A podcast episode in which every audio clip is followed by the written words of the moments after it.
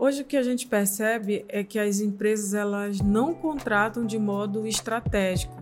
Elas contratam muito baseado no momento presente, muitas das vezes em solucionar um problema de, a curto prazo, uma urgência, alguém saiu, eu preciso repor.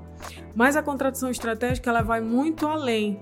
Ela vai em, em o RH, juntamente com a direção da empresa, procurar é, observar o que a empresa quer para o longo prazo e se aquele candidato ele tem a perspectiva ou a possibilidade de estar com a empresa por um longo período, fazer de fato uma carreira dentro da empresa. Então, a estratégia por detrás do, do, do recrutamento é justamente você conseguir pessoas que elas agreguem a empresa e elas tenham planos de longo prazo é, em relação à sua permanência na empresa.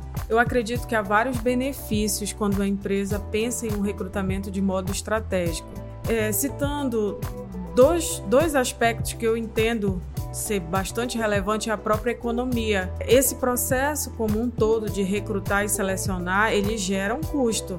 E quanto mais assertiva a empresa é nesse processo, a médio e longo prazo ela se gera uma economia para a empresa de um modo geral, de recursos, recursos humanos, recursos financeiros.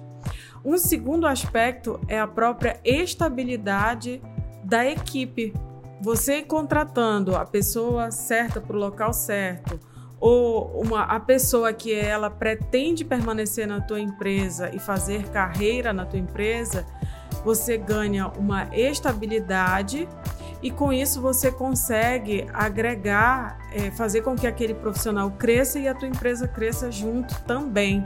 Não só a tua empresa, mas o profissional também cresce e, e ambos se desenvolvem.